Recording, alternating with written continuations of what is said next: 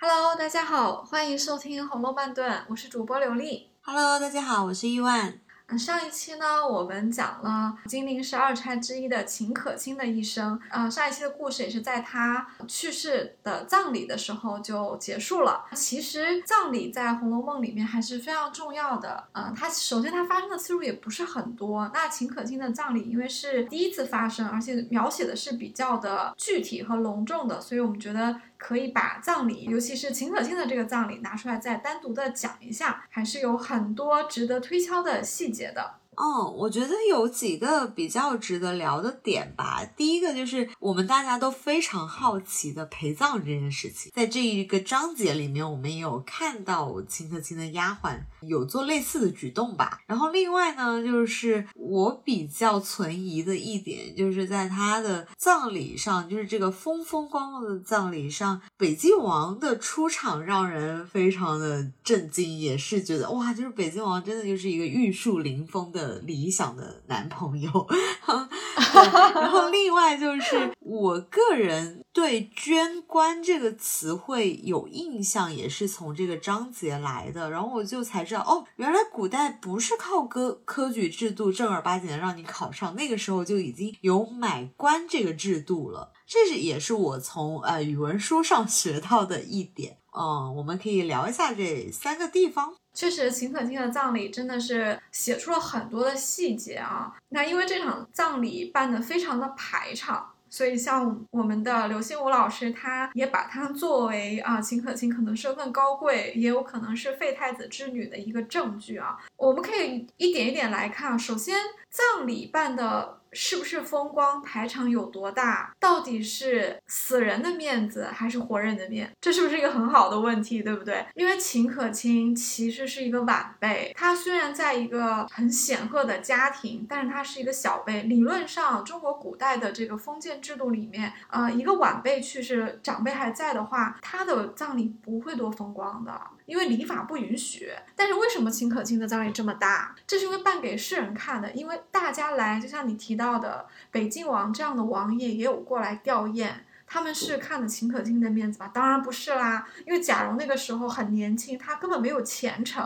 他看的是贾珍的面子、贾静的面子，以及往上去贾代化的面子，再往上就是第一代的荣国公、宁国公，就是贾元和贾演这一代人的面子。因为这些王爷们是和他们的祖先有过一些交往，他们可能都和国家有功，他们那一代有这样的一个关系在。我不这样看哦，我是觉得秦可卿是个女眷，哎，她去是王爷来不太合适吧？不会。王爷也会来，那女眷的话也会来。女眷的接待应该是要呃请家里的女眷去接待的。这个葬礼的主持人是不是贾珍？贾珍就是男的啊，等于说我们家有一个媳妇走了。但是操持这件事情呢是我们家的男性长辈，那我在官场上的关系就要来嘛，对不对？所以贾珍的所有的这些他认识的这些王皇亲国戚、达官贵人，他们就要来，所以确实应该是既有男性的这种客人是叫官客。女性的客人是叫堂客，他们是来了之后是有不同的性别的家属来接待的。北京王妃可能也来了，只是她没写。哦，原来如此。再说到你之前提到的北静王的出场，除了 给我们留下一个几乎是一个完美男性的一个形象之外，他出场有没有深意呢？我觉得是有。他不是故意见了一下宝玉嘛？他说宝玉在哪儿？一方面要塑造这两位就是。啊、呃，有点人中龙凤的啊，嗯，对，玉树临风的男性的一个相识，对吧？所以要制造一个这样的场合，因为此后宝玉和北静王来访还挺多的。另一点，我也在想，北静王也好，其他的公爵啊、王爷也好来吊唁，有没有可能？除了在看在贾家祖先的呃辈分的这个面子上，还有一点是他们可能已经提前得知了元春封妃的消息。哦，有可能哎，因为不久之后元妃就封妃了。没错，没错。首先，元春封妃以及省亲就发生在葬礼之后不久。其次，在秦可卿对王熙凤的托梦里面，他已经跟王熙凤明摆的说了。不久还会有一件一件好事，烈火烹油、鲜花着锦的事情。但是这件事情之后，我们的我们就要盛极而衰了。那秦可卿没有，他不能说的太破嘛，所以他点到为止的这件事情就是元春的这个喜事。所以有理由相信啊，因为。贾家你怎么说？你还是个公爵嘛？那北京王是王爷哦，所以他们和皇帝理理论上是更近的，所以他们很可能更早的得知了。你没提这一点的时候，我一直认为是他买了那个官。所以大家来了，你觉得是贾蓉买了这个官，大家来了是吗？对，就是买了这个官，加上贾府的整个呃世袭的一个制度嘛，所以大家来了。完全不是，完全不是，因为贾蓉这个官是在葬礼上现买的，那葬礼上来的人是老早就准备要来的，要要做很多天，因为来往的人很多，而且不同规格的人是放在不同的时间来接待的，可能有的是有一天只是至亲，有一天是一些。就像贾珍这种官场上的朋友，其实他们是在不同的礼仪和场合上来接待的。所以贾蓉其实，在葬礼中间，贾珍自己觉得儿子的呃没有官衔，所以这个儿媳妇也就是秦可卿的这个牌位上写不了什么东西，他就不好看，他才去捐了这个官的。但北静王要来吊唁这件事情是没有关系的，因为你贾蓉捐的是什么？你贾蓉捐的是一个六品龙禁卫，哎。你捐再大的官，你有北京王王爷这么高吗？你你根本是请不动北北京王的好吗？所以北京王来跟这件事情是没有任何关系的。贾珍给贾蓉捐官，更大的心理上的一个原因，我觉得是可能这个我们要扯到男女的心理上来理解啊。我觉得是贾珍对于害死秦可卿，尤其是因为让秦可卿因为私情被害死，他心里存在的一丝的愧疚和过度补偿心理。这件事情已经从他的葬礼铺张浪费就已经开始了，不光只是高潮是捐官，哭得比谁都伤心，这分明就已经不合规矩了。为什么儿媳妇死了，公公哭得像个泪人，那老公还没哭呢？你如果看完这个整个葬礼的话，你就会发现贾蓉一滴眼泪都没掉，就算掉了，作者也没写，那就可见不是很重要。贾珍又哭得像个泪人，又对家里就对来往的亲戚说。谁不知道我这个媳妇还比儿比儿子强十倍？如今伸腿去了，可见长房内绝灭无人了。这叫什么话？你儿子还在，媳妇没了，再娶一个嘛？又不是你儿子没了，怎么叫绝灭无人呢？对吧？这些话都是很不合规矩的。但是贾珍在这个场合，他就他就顾顾不了那么多了，他就说了出来。他们是真爱吗？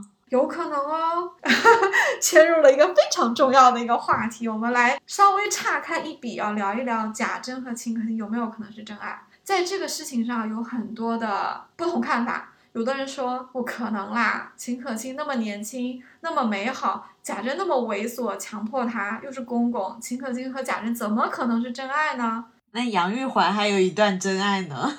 没错，但是反过来哦。我们不妨考察一下这两个人。首先，他们的年纪差的真的有那么大吗？没有。书中的人物其实都是在十七八岁就结婚生子的。所以，如果贾蓉是十七八娶的媳妇的话，那秦可卿假如跟贾蓉差不多大的话，那么贾珍是不是也就是贾蓉年纪的两倍大？大概也就是三十六七。是不是还没到四十？而且那个时候其实是还蛮流行娶年纪稍微长一点点的女性的。但不管怎么说，贾珍和秦可卿的年纪差的没有很大哦。秦可卿是一个非常年轻的少奶奶，贾珍不过也就是一个年富力强的家长啊。这种这种爱情的发生，可能是我们会觉得说突破了伦理，但它从自然的条件上来说，真的那么没有可能吗？不见得。这是一点，其次，贾珍是宁国府的家长，因为贾静不管事嘛，管家的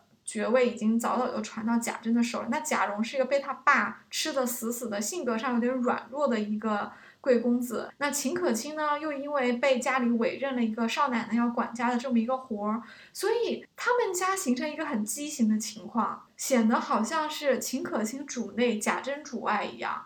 你说他们俩是不是有点那么？有没有那么一点点像事实上的一个夫妻关系？当然，这个比喻不太恰当，我们纯粹是从管家的这个角度上来说的啊。因为秦可卿的婆婆其实是不怎么管家，所以其实导致她跟她公公会联系会比较多一点。可能他们的联系也都是在公开的场合，因为就算是汇报一些事情，也可能是可卿也在。贾珍也在，尤氏也在的时候去说话，但是在这样的场合上，贾珍依然是有机会见到自己这个貌美的儿媳妇的，他也有机会看到这个儿媳妇是很有魅力的，无论是她的长相、性格还是做事情。那秦可卿本来就是个讨人喜欢的人嘛，而且我们也不妨用一个现代词汇来套用贾珍看待秦可卿的这个眼光啊。如果你用伦理来看，这是儿媳妇，还差一个辈分，不能多看，对不对？要保持距离。但是反过来，如果你用一个年富力强又掌握着一个很大的权力的一个男性的眼光来看的话，他对秦可卿的这个看，就是一个叫我们叫 male gaze，就是男性的凝视，他完全就是在欣赏一个女性的一个魅力的一个。场景下去看待秦可卿的，所以我们不知道秦可卿怎么样去反哺贾珍对他的这种感情。可能贾珍对秦可卿可能是超越了情欲的，也许是有一种真爱在里面，但是成分多少我不知道。那我们也不能就说可卿对贾珍没有感情，因为我我们没有任何的线索了，因为书中对可卿和贾蓉的婚姻描写几乎没有。他们两个人客气的不得了，相敬如宾，但是一点恩爱都看不出来。你不觉得这个事情很蹊跷吗？天呐，我好恨朱彦珍，让他删掉哦。是啊，我都觉得删掉那几页应该是最精彩的吧，而且很可能是非常洞悉人性的部分。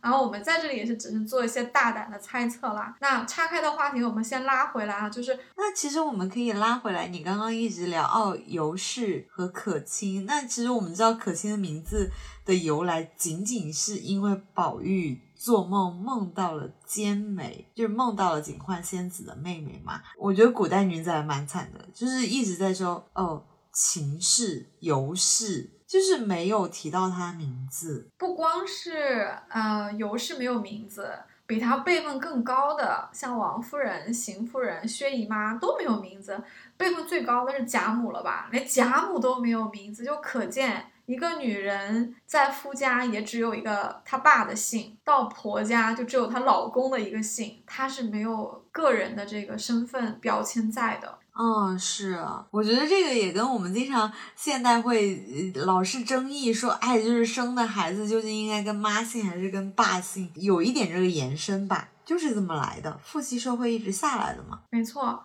嗯，那我们拉回到这个葬礼上啊，就是。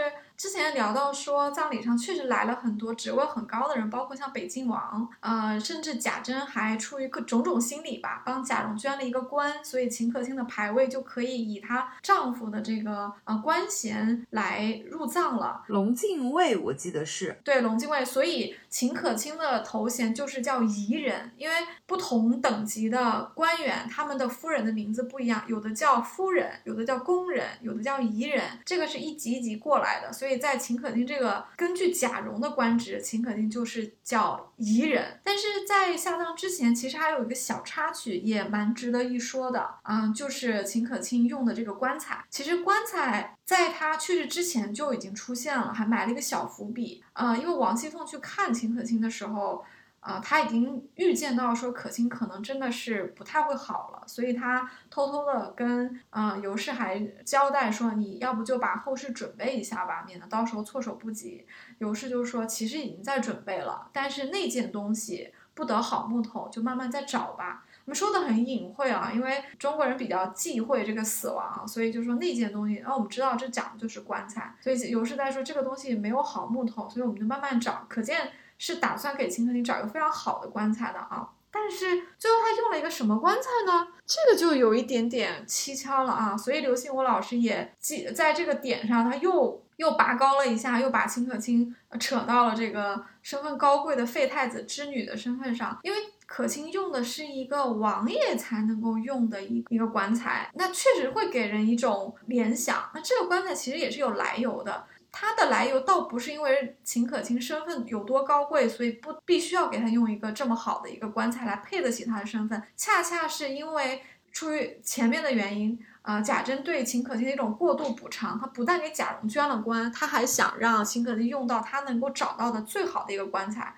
他找什么都不满意，都觉得不够，最后是薛蟠，因为薛蟠家里是皇商嘛，最后是薛蟠。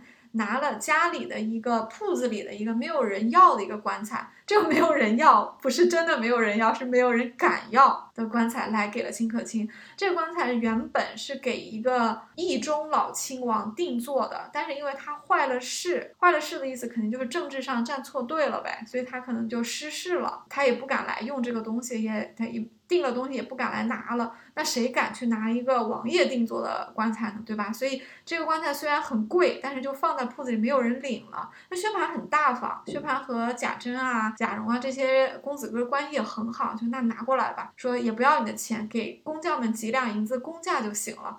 这个薛蟠就是特别大方啊，也也不计较这个东西。败家子，对，败家子他就拿过来了。但是在这个时候，我们注意一下，虽然贾珍很满意这个棺材，这个棺材确实很好，因为木头也很好，敲一敲有这种像那个金玉一样的声音，闻一下也有很很异香，所以是对保存这个遗体是很好的啊。但是贾政在这个时候跳出来了，贾政是贾珍的叔叔，是秦可卿的。啊，叔祖，所以他跳出来说，这个东西恐非常人可想，连以上等山木也就罢了。什么意思？就是人我们中国人讲德才配位嘛。你这个身份不应该用这么尊贵的人才能用的棺木，你有点折煞他了。像秦可卿这个身份啊，你给他用一个上等的杉木就够了。但是贾政没有听。其实从贾政的这个反映出来，我们就可以推断刘心武老师的这个结论是站不住脚的。到底秦可卿是不是一个政治棋子安插在贾家的？贾政怎么可能不知道呢？贾政是在朝廷做官的呀，他是户部的二把手啊。他的女儿在宫中已经是一开始是女史啊，但在这个葬礼过后不久就封妃了啊。以贾政跟这个皇帝和官场的关系，他怎么可能不知道自己的家族被安插了一个政治棋子呢？如果是真的是这样的话，他就不会这么对贾政说了。所以说，呃。我们也知道贾政和秦业是有一点瓜葛的，以他站出来说，哎，这个东西常人非可想，连以上等山木就够，就说明秦可卿啊，她真的就是秦业的养女，就是一个普通人中比较出色的一个女孩子，做了我们家的重孙媳。虽然我们都很疼她，这孩子走的很可惜，我们也理解你给他办丧事的这个心情。那你用杉木就可以了嘛？你干嘛要给他用这个王爷才能用的棺木？这个不不成体统。所以这个就是棺材在秦可卿葬礼上的一段小插曲。我们可以聊一下秦可卿生前的两个丫鬟。哎，对，这两个丫鬟其实也呃很值得一聊啊。我们知道秦可卿。没有留下子嗣，这可能也是他和贾蓉的关系有一点点名存实亡，或者说相敬如宾的一个佐证啊。就他们看不出来有什么夫妻生活的样子啊。但是秦可卿啊，作为一个少奶奶，一个贵族的贵妇人吧。他去世的时候，他如果有孩子的话，是都要写到他的牌位上去的，而且这个呃子嗣是要承担哭丧的这个责任的。那他既然没有留下这个这个任务，就没有人承担，怎么办呢？啊，所以就他就有两个丫鬟，一个叫宝珠，一个叫瑞珠，这两个人肯定是他的非常贴身的丫鬟，是知道秦可卿很多事情的，可能跟他的感情也非常好。所以有一个丫鬟呢，就触柱而亡，意思就是我的主人走了，我也不活了，我就随他去，就也。自尽了。另外一个呢，就是要认秦可卿，等于是愿做义女，当做他的女儿。所以这些呃子嗣该做的这种哭丧守灵的事情，就由他来承担了。那贾珍当然也很开，也很高兴。他就这个自尽的这个姑娘，他也给了她一个名分，愿认做义女的姑娘，他就让家里的人称她为小姐。但是这里面其实也有很多蹊跷的地方，因为。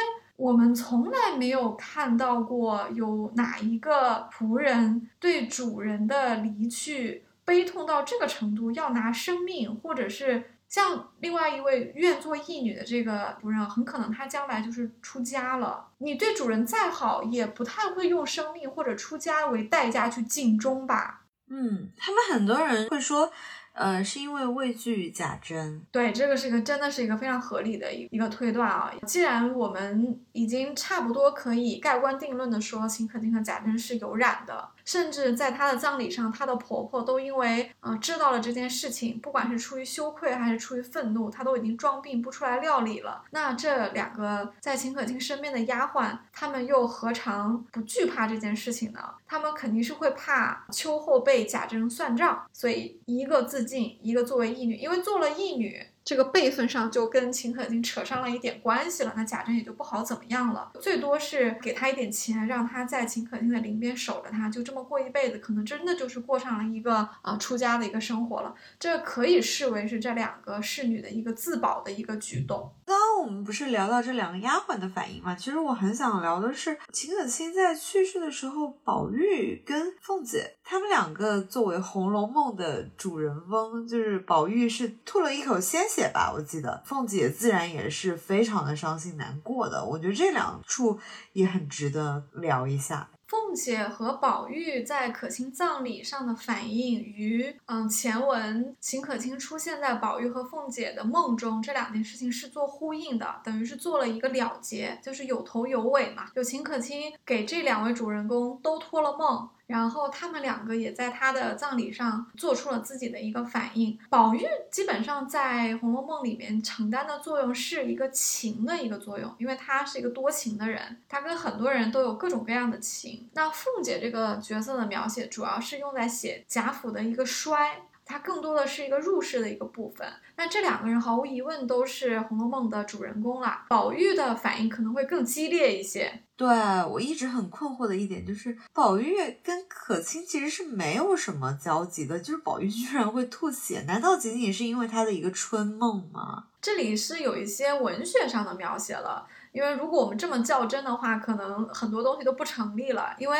连林妹妹也是和宝玉有前世的缘分，这辈这辈子才那么爱哭，才那么认定宝玉一个人。如果我们不接受这样的一个假设的话，我们就没有办法理解林黛玉，也没有办法理解宝玉对她的深情。同样的道理，对，如果我们不能够理解秦可卿作为太虚幻境的代表，贾宝玉的性启蒙者，作为贾宝玉和。就是点醒他的一个重要的一个角色的而存在的人物的话，我们就不能够理解宝玉为什么要吐这个血。也是，宝玉连金钏儿死了都那么难过呢。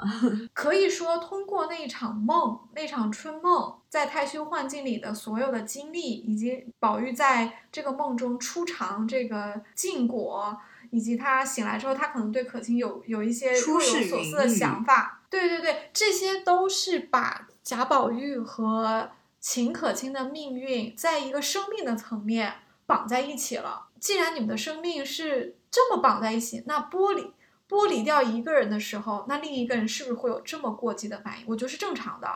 所以宝玉的一口鲜血吐出来，其实很符合他的人设。别看宝玉平时是好像是是一无是处啊，没什么用的，又又不会管家，又不能当官，不爱读书。但宝玉在情这件事情上确实是非常非常深的。是他甚至会因为刘姥姥的一个编造的故事，去真的去看那个寺庙有没有那个姑娘。他还是在情方面真的很认真，很认真。是的，所以。可卿走的时候，可能对宝玉来说，就好像把他的那一部分的这个青春，或者他生命里的一小块，就永远的带走了一样。不光是一口鲜血啊，宝玉在可卿生病的时候也出现过，不知道你有没有记得？凤姐去啊宁府赴宴的时候，宝玉是跟着一起去的。然后凤姐就离席了，说我要去看一看那个荣二媳妇。那尤氏也很开心，说那你去开导开导媳妇啊，就是意思就是你让她宽宽心，多吃点东西什么的。那凤姐去的时候，宝玉就跟着去了。按理说宝玉不应该去，因为宝玉是叔叔嘛，宝长辈去看小辈其实比较少见。凤姐去就算了，因为凤姐是女眷。所以宝玉非要去的时候，王夫人不是还交代了他一句吗？因为这件事情不合情理，也不合规矩。但王夫人也没有跟宝玉就是阻拦，她就说：“你你去看看就来吧，那是侄儿媳妇。”这句话就很明显了，就是礼法上你不应对你不应该常待，但是你一定要去看呢，也不是不能看，就是你看一会儿就回来。但是宝玉是不是在秦可卿房中坐了很久？而且当秦可卿和啊王熙凤去诉衷肠，说我这个是治治得了病，治不了命，我熬不过今年。沈子颖对我这么好，我都没有办法回报你。就他说着说着就哭了，王熙凤也哭了，因为王熙凤和秦可卿的感情非常好。这个时候，宝玉是坐在外面的这个椅子上，因为他是男啊男眷嘛，他不可以不能太近。对对对，呃，王熙凤没有问题，王熙凤可以坐在秦可卿的床边，就握着她的手说话都可以。宝玉肯定是只能坐在椅子上哈。但是他因为听到了，所以他眼泪也下来了。那王熙凤不是还回头看了他一眼，说：“宝玉，你别婆婆妈妈的，他年纪轻轻，病一病就好了。你这个样子，倒让病人心里也不好过。”然后他让贾蓉把宝玉给带走了。所以其实宝玉在秦可卿重病的时候，他就有出现过。我觉得这个也是一个文学描写，就是。宝玉可能是自觉或者不自觉的，因为那场梦的事情，他感觉到了自己的生命和秦可卿有那么强的一个关联性，所以他来看望他。当秦可卿去世的时候，他才觉得一下子急火攻心，一口血就吐出来，这是一个非常极端的一个反应，别人都没有的。所以他，而且他当时就要穿衣服，要去宁府看一看，这也是不合情理的，因为那是侄儿媳妇啊，你这么早去干嘛？大大半夜的，你可以等到明天早上就去。但是宝玉不是一定要去吗？这个时候贾母知道了，贾母说也是拗不过他，就说你去就赶紧回来，说那里刚死了人不干净。贾母倒不是说嫌弃秦可卿，因为这确实是有一些制度上的东西，就是你这个时候跑到一个刚刚家里有呃有有人有人过世的地方去，不是很合适。但是宝玉还是去了，所以可见他和秦可卿的命运有过这么多次的强相关的一个连接。网上有特别多的八卦啊，就是说在那个秦可卿去世的时候，凤姐其实还特别开心，因为她终于有机会在宁国府大展拳脚了。那其实从我们前面，我跟刘丽两个人在探讨了那么多秦可卿跟凤姐之间的友谊，这一点是完全站不住脚的。像这种八卦，那其实凤姐真的就是带着一个很悲伤的心情去宁国府代理了这一场。葬礼以及宁国府接下来的一些家里面的事情，是的，嗯，但是这个描这种描述呢，也不能说完全没有道理，因为王熙凤本来就争强好胜嘛，啊，她又是一个年轻的管家媳妇，所以确实是写了她的一个心理，就是他管家这么这么久没有办过大事，所以他觉得不能服众。那现在出来这件事情呢，他当然是希望大展奇才的，这个心态。和他为秦可卿啊是真心的去悲痛是不矛盾的，他真的是为秦可卿感到非常非常的悲痛，因为他们呃不光是有友谊，我觉得也是有一种惺惺相惜吧，因为他们都是家里辈分最小的呃少奶奶，我们说十年媳妇熬成婆嘛。那当到王夫人和贾母这个年纪是可以享享福了，把事情就交给下面的媳妇去办。但是王熙凤啊、秦可卿啊这些正当年的少奶奶是最辛苦的，她们最脱不了责任，然后办的不好呢，婆婆啊、太婆又会找你，所以他们两个人是压力很大的，事情又很多。我们有充分的证据可以推测，秦可卿和王熙凤应该是关于李家这件事情上有过很多很多的交流的，有点像是同为职场经理人，互相去交流。心得吧，啊，那本来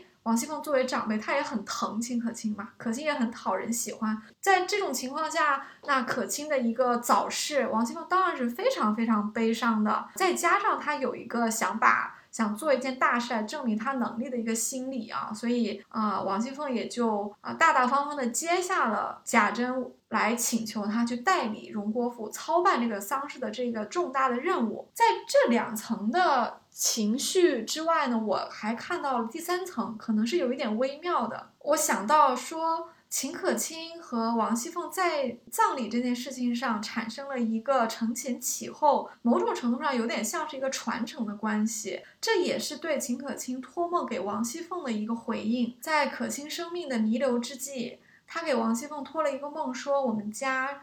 嗯，已经盛极百年了，百年以后就要衰了，盛极而衰是不可逆转的一个趋势，所以我们现在需要提前做准备。我跟别人说没有用，婶子你是脂粉堆里的英雄，这些话必须对你说。然后秦可卿给他献了很多的计谋，这些计谋都是非常高明的，简直不像是一个呃小女子能想到的哈。呃，我们也不知道为什么作者给秦可卿安上了这么多好的想法，但是这些话。王熙凤是听进去了，而且她是心下暗服，就是她非常的佩服秦可卿，比她想的更长远。所以，当她得到了这样的一个机会去宁国府操办这个葬礼的时候，我在想，王熙凤可能也是在回应秦可卿对她的一个交代，因为她可能也觉得说，以我们两个人的这个交情。而且你托梦给我，托别人没有用，这是我们俩中间的一个互相看得起嘛？那我一定把你交代给我的事情办好。虽然王熙凤一个一个少奶奶，一个女子，对于贾家的命运走向衰落，可能也是没有办法啊去挽回了。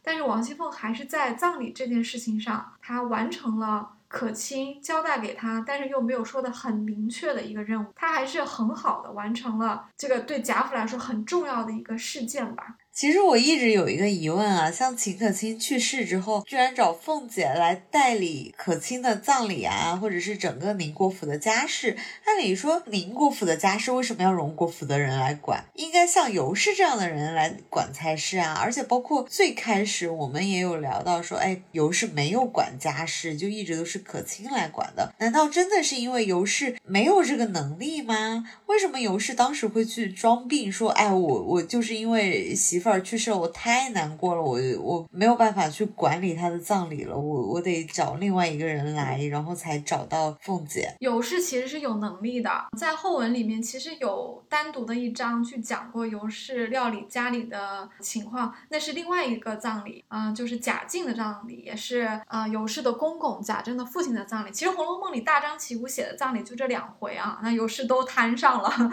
嗯，但是。从他料理贾静的葬礼来看，其实有是是有能力的。那为什么这么有能力，在自己的媳妇，而且？前文里面他对秦可卿的评价非常高，对不对？特别疼他，为什么又有能力又疼这个媳妇？这媳妇走了，自己还不管家呢？就是确实是于情于理说不通。和对，其实他前后的话还挺不一致的，因为他之前一直都夸他说所有的长辈都很喜欢他，然后而且他还为可卿的那个病忙上忙下嘛。他说：“哎呀，究竟得什么病啊？我可怜的媳妇儿啊，怎么怎么样？”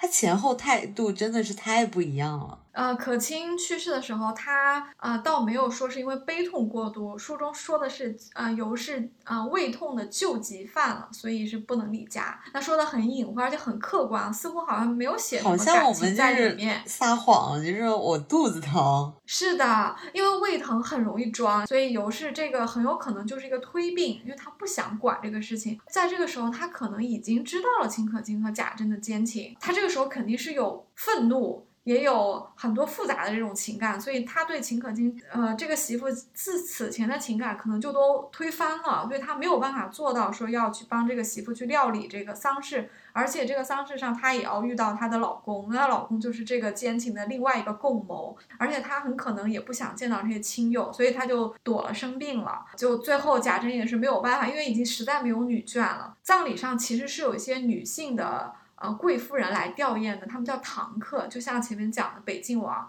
北静王如果有妻子，那他的夫人就会来；如果他那时候没有娶亲，那他的母亲就是老北静王夫人就也会来。所以不管怎么样，都是有官太太去需要接待的。那家里没有女主人，这个事情就不好办。所以贾珍是实在是没有办法，就求了王熙凤，当然给了凤姐一个大展奇才的机会啊。但是反过来，我们在看尤氏的时候。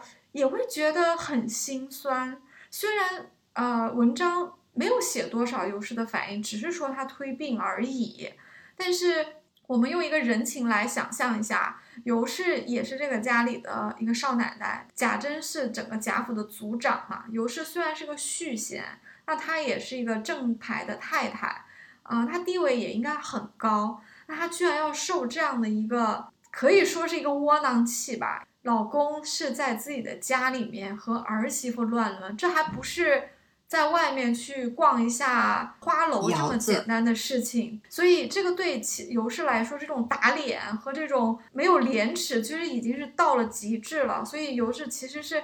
他真的是打碎了牙齿要往肚子里吞，他没有任何人可以说，但这件事情又又是丢脸至极的一件事情。他除了装病之外，他没有什么反抗的手段。我们在上一集有聊到啊，说王熙凤生日的时候发现她老公偷嘴嘛、偷腥嘛，但是王熙凤在她生日上大闹了一场。其实我觉得这一点上来说，王熙凤还蛮有说话权的，就是她至少说她能表达自己的不满，但是尤氏就很惨，就没有办法表达自己的不满，只能装一下病。尤氏的被动和王熙凤的主动其实是有很多原因的。一方面性格使然，尤氏本来就是一个相对来说比较安静的，然后她其实也比较懂事啊，她没有什么过激的行为。呃，王熙凤本来就是比较泼辣的，敢作敢为，敢撒泼，比较飒，这是他们的性格上的区别。其次，其实最大的区别是来源于他们的出身。首先，王熙凤是贾琏的正室。正室和续弦就不一样了。尤氏是贾珍的续弦，贾蓉不是他生的，贾蓉跟尤氏是没有血缘关系的，所以你看文中尤氏对贾蓉他也不怎么管，他也管不了，贾蓉可能也不听他的。在贾府里面，凡是续弦啊，一般地位都没有娶正室的时候啊那么高，因为你就可能从相对没有那么好的家庭里面找一个就差不多了。呃，跟尤氏情况比较相似的还有邢夫人，因为邢夫人就家庭就很一般，她是贾赦的续弦。就跟尤氏一样，他们可能都是啊，对他们可能就是中等家庭、小康之家，或者比小康往上一点小官之类的，但绝对不是四大家族。那王夫人是贾政的正室，那王夫人是四大家族里面王家的，她是王子腾的妹妹，这多显赫啊！王熙凤也是一样啊，王熙凤嫁给贾琏，她也是做正室的。王熙凤是王夫人的内侄女，就是王熙。王夫人自己的这个兄弟的孩子，那也是来自王家的大小姐，这身份是不一样的。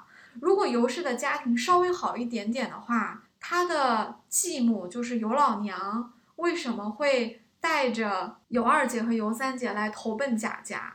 而且这尤二姐和尤三姐因为家里穷嘛，所以是仰仗着贾珍这个姐夫，给他们两个人说一门好亲事的。所以他们才啊没有办法的容忍了贾府的男子对他们的那种挑逗和这种啊可以说是一种欺凌吧，这都是反映在尤氏的家庭上的。如果他的家庭但凡好一点，他就不至于这样子。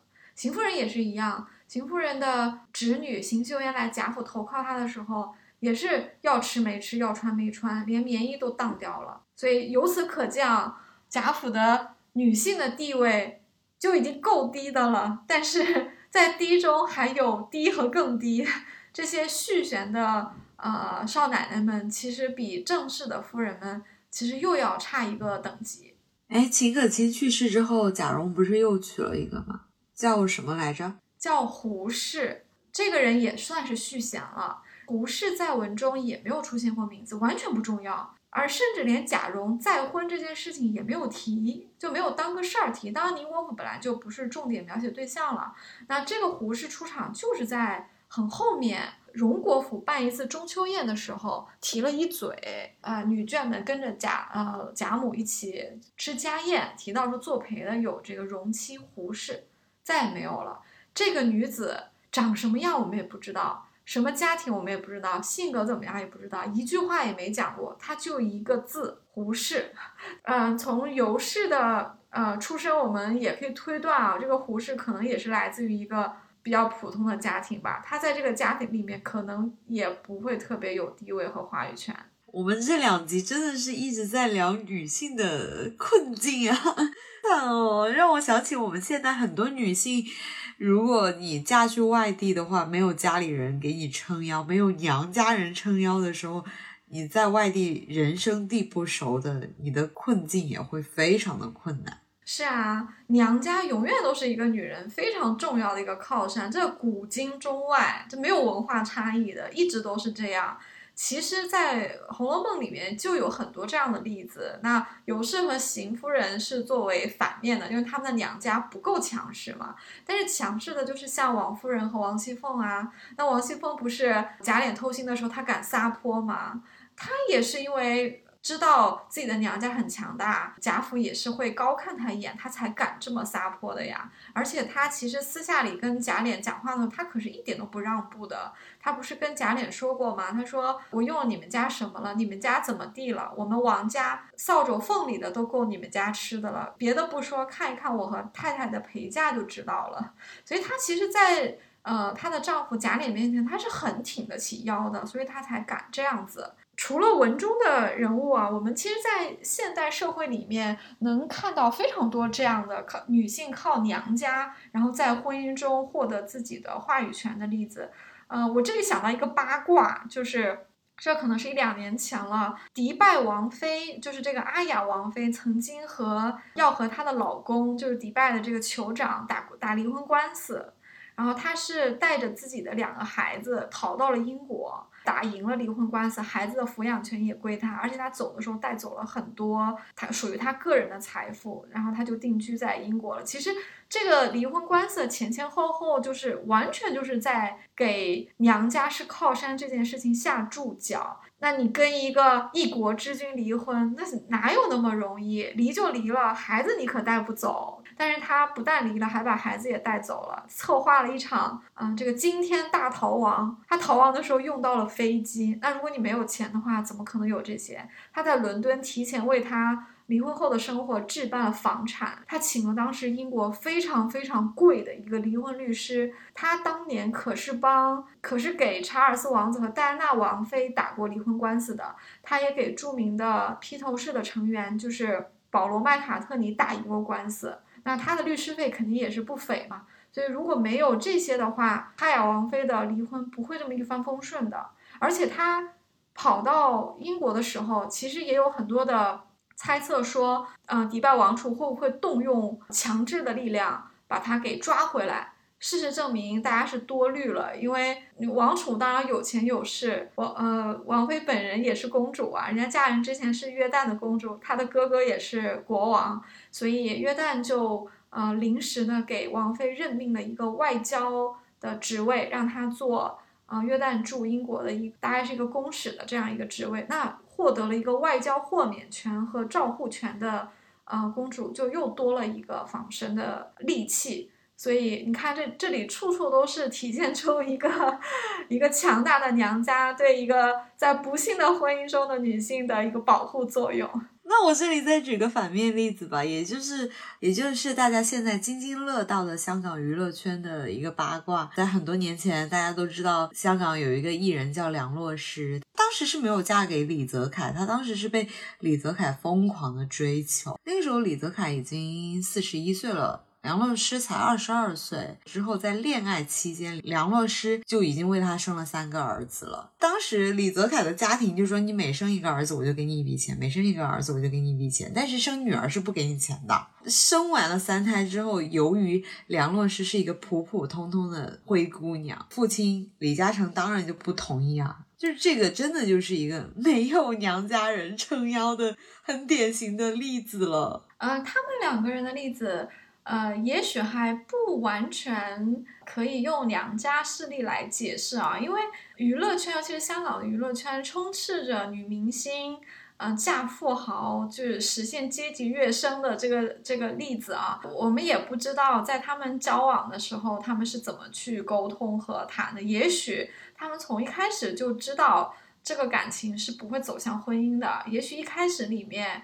就有一种交换的成分在，可能对梁洛施来说，她也不算是嫁豪门梦梦碎，也可能她已经得到她想要的东西，我们就没有办法去评论了。抛开另外一个话题来讲的话，我其实就是觉得，从一个方面来说，你说你当初答应我的条件是生了儿子，你就会娶我，但如果我有一个强大的娘家人，我就像王熙凤那样，我就真的是可以跟李嘉诚这样的家庭。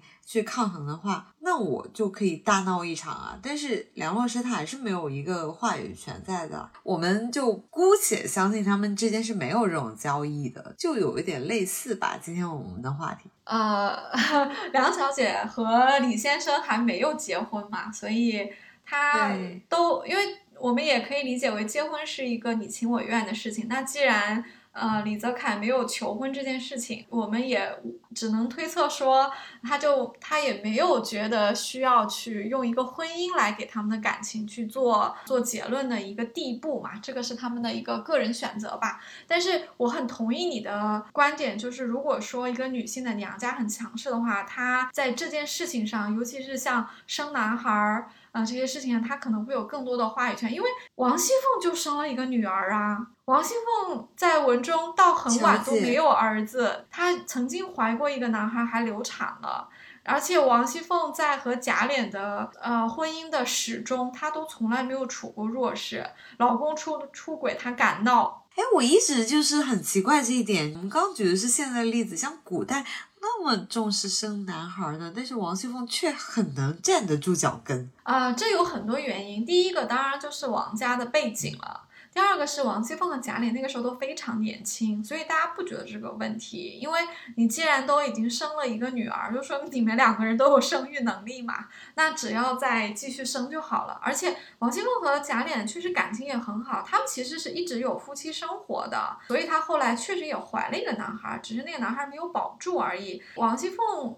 没有生男孩，在呃书中其实没怎么被拿来说，只是他在贾琏去娶尤二姐的时候，贾蓉给他取了个出了个馊主意，说啊二叔只说是为了子嗣起起见啊，娶尤二姐是为了给他生儿子，其实这是个馊主意啦，只是说出来会比较好听一点。那王熙凤那个时候很年轻，谁说她生不出儿子的？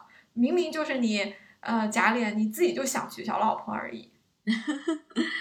啊天呐，我觉得我们真的是聊男女话题，尤其是女性处于弱势一方的时候，就会非常的愤愤不平。我们讲到这里，我再回想到王熙凤大闹一场的时候，我觉得真的觉得挺飒的。就是虽然王熙凤闹一场，这个戏也不是很光彩吧，因为毕竟到后面这个私情里的另一位女性就自尽了，其实也是一个悲剧，而且闹了一场。嗯，其实也王熙凤也也没什么面子，但是用我们现在的眼光来看，王熙凤敢在那么多人面前揭发她老公偷腥，把两个人都拉到这个祖母的面前去，呃，认祖母裁决，然后要个说法，她连她连寻死都这样惨烈的事情都敢提出来了，我觉得闹得好啊。这简直是给给书里面。如果是你，你会怎么办啊？就是如果你在你生日当天发生了这样的事情，你会怎么办？我也会闹的，我可能跟王熙凤差不多，但我不会打平儿。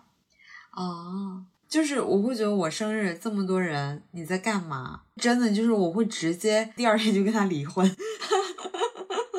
红楼的女性是没有离婚这个选项的。王熙凤的选择真的不多，她如果当面跟贾琏对峙的话，贾琏根本不会听的。贾琏可能嘴上哄哄她，哎呀，那个一时就是没有管住自己啦，什么怎么？但是他过两天还是会故技重施的。